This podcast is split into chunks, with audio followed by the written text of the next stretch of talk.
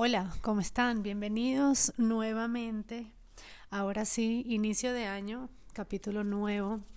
Eh, empiezo el año grabando este segundo capítulo que creo que es súper importante para muchos y es cómo empezar, cómo empezar a desarrollar una idea, cómo empezar a desarrollar un proyecto.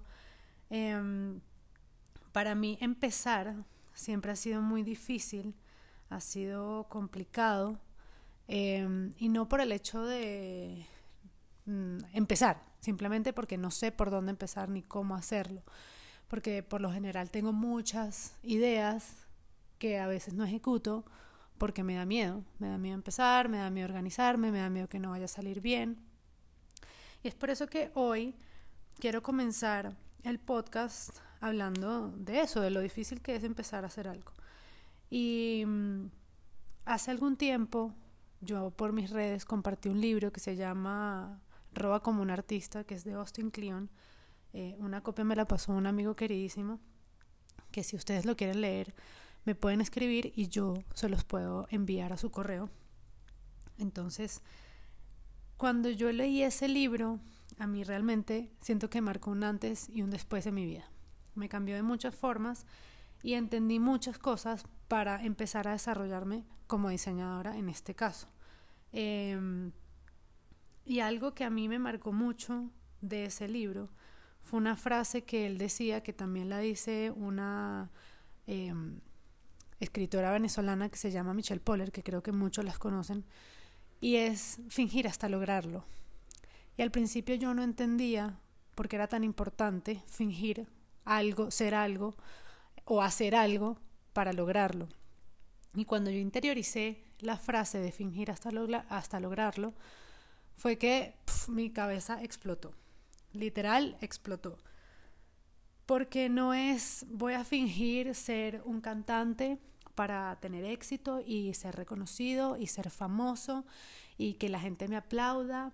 No, yo lo veo desde el punto en voy a fingir ser la mejor versión de mí, voy a fingir ser la mejor diseñadora, en mi caso, la mejor ilustradora, la mejor hablando, la mejor cantando, la mejor contando chistes, lo que sea, para de verdad creérmelo yo misma y todos los días aprender un poquito más sobre esa, como esa profesión.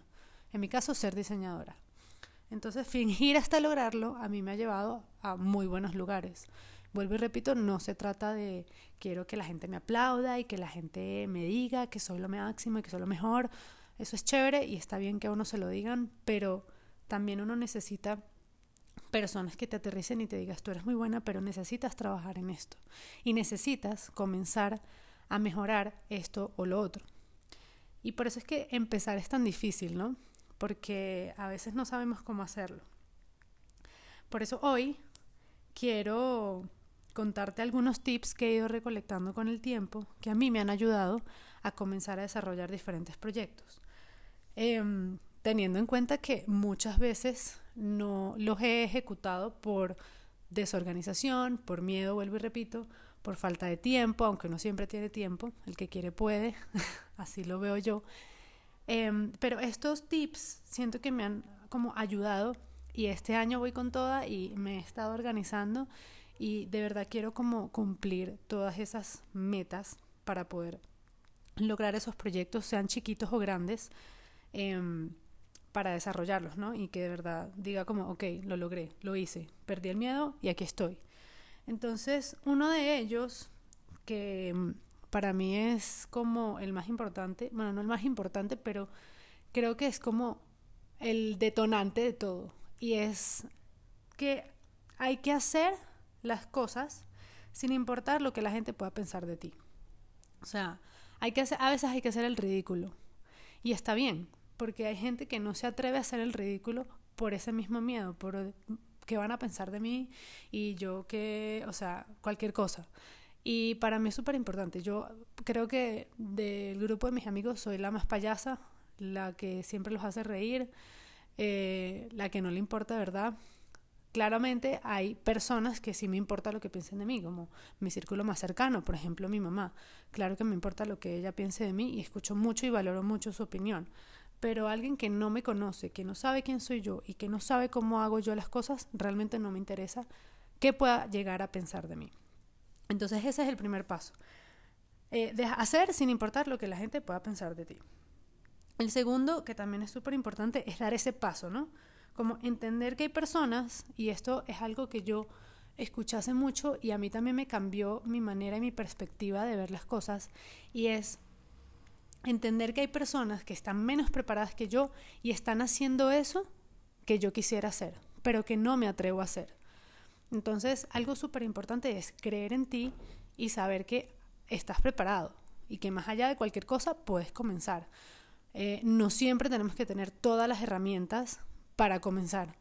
Eh, yo les doy el ejemplo, yo no tengo el mega equipo para hacer un podcast ni para grabar, pero mira, me compré un micrófono pequeño que funciona y, aquí estoy haciéndolo, atreviéndome y rompiendo ahí como ese esquema. Más adelante, claramente, con el tiempo, uno se va reinventando, uno va como organizándose mejor y consiguiendo los recursos para, sabes, como hacerle un upgrade a eso que tanto quieres. Entonces, esos dos pasos para mí en principio son súper importantes. Ahora, hay otras como cuatro, no pasos, pero sí, voy a llamarle em, como resoluciones, que creo que también son importantes para organizarte y lograr esas metas.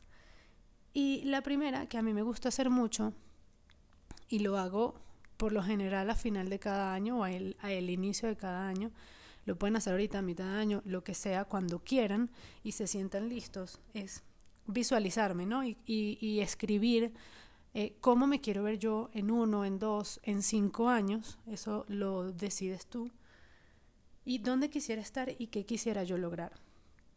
Y esto es en todo aspecto, sea profesional, sea espiritual, sea personal, en cualquier aspecto a mí me gusta como escribirlo y dejarlo plasmado en un papel para que cuando eso suceda o cuando a mí se me olvide, porque yo suelo olvidar muchas de esas resoluciones otra vez, leerlas y decir, ok, este es mi camino y por aquí, acá es donde yo tengo que llegar y esto es lo que yo quiero hacer.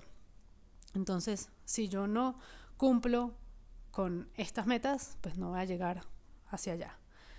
La segunda es algo que a mí me ha funcionado mucho y creo que es súper importante tenerlo, y es buscar tres o cuatro referentes, referencias de personas que ocupan esa posición de eso que yo quiero hacer y eso que a mí me gustaría hacer y a donde yo quisiera llegar.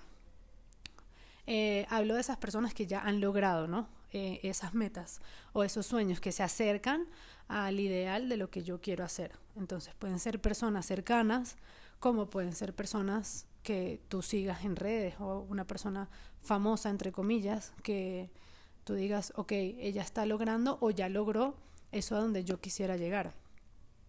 La tercera es yo con qué me siento cómoda eh, haciendo lo que quiero hacer.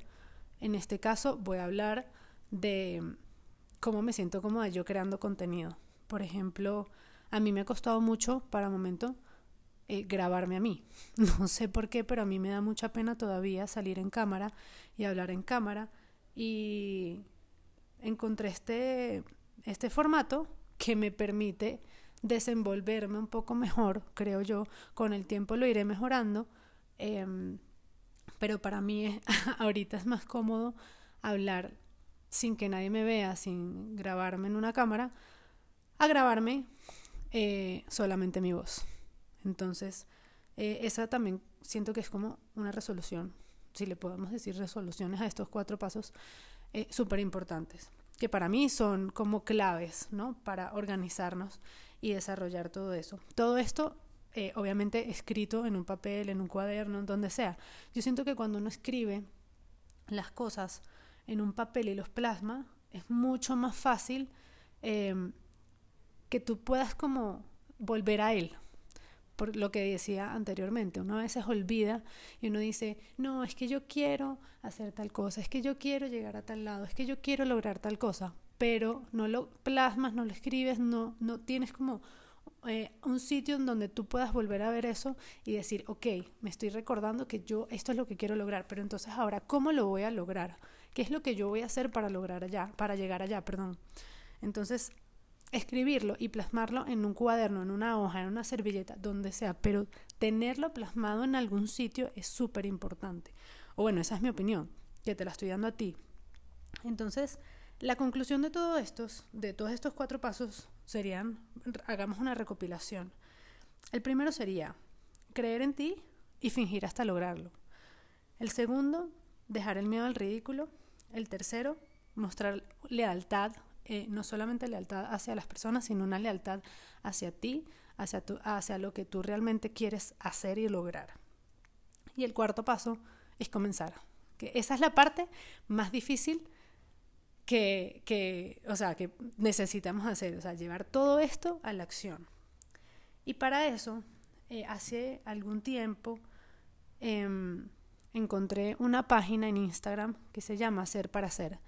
Luego les dejaré aquí el tag o miraré de qué manera les puedo compartir el tip de la cuenta para que la, la sigan y, y puedan entender un poquito más hacia lo que yo voy. Y ella habla mucho de el ser, o sea, de tu interior, de lo que tú eres y de lo que tú quieres para hacer. Entonces, ¿cómo tú logras conectar tu ser con lo que quieres hacer? Entonces, por eso insisto nuevamente en que escribir y plasmar todas esas metas y todos esos sueños son súper importantes. Em, algo que a mí me ha ayudado mucho y creo que lo hago no a diario, pero sí trato de hacerlo por lo menos una vez al mes. Y es, yo creo que mucha gente ha escuchado sobre esto, y es comerse al elefante, pero no comértelo, o sea, tú no te puedes comer un elefante de una, o sea, así, como te comes una galleta, no, te lo tienes que comer por partes.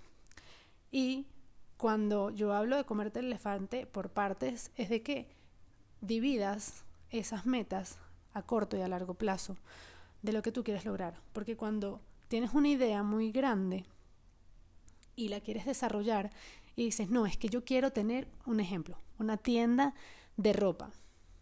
Ok, pero ¿cómo vas a hacer para tener tú esa tienda de ropa?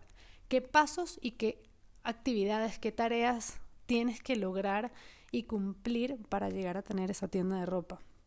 Entonces, dividir como esa meta en planes pequeños y chiquitos, o sea, en planes sí, pequeños y grandes, eh, metas a corto y a largo plazo, te van a ayudar a organizarte un poco mejor para desarrollar esa meta. Entonces, em, siento que estos pasos tan chiquitos eh, me han ayudado y espero que a ti también te puedan ayudar. Un consejo que escuché alguna vez es que perderte es algo bueno porque no sabes a dónde puedes llegar y volver a esas cosas que a ti te gustan hacer o que te gustaban hacer desde chiquita pueden ser una buena herramienta para comenzar a desarrollar una actividad, una idea, un proyecto o algo que a ti realmente te apasiona, así sea tu proyecto de vida un proyecto laboral, un proyecto personal. Entonces perderse no está mal, no saber comenzar no está mal, lo importante es comenzar, perder el miedo y ignorar ese ruido que te dice que no puedes, que no eres capaz, que no lo vas a lograr, porque sí lo vas a lograr.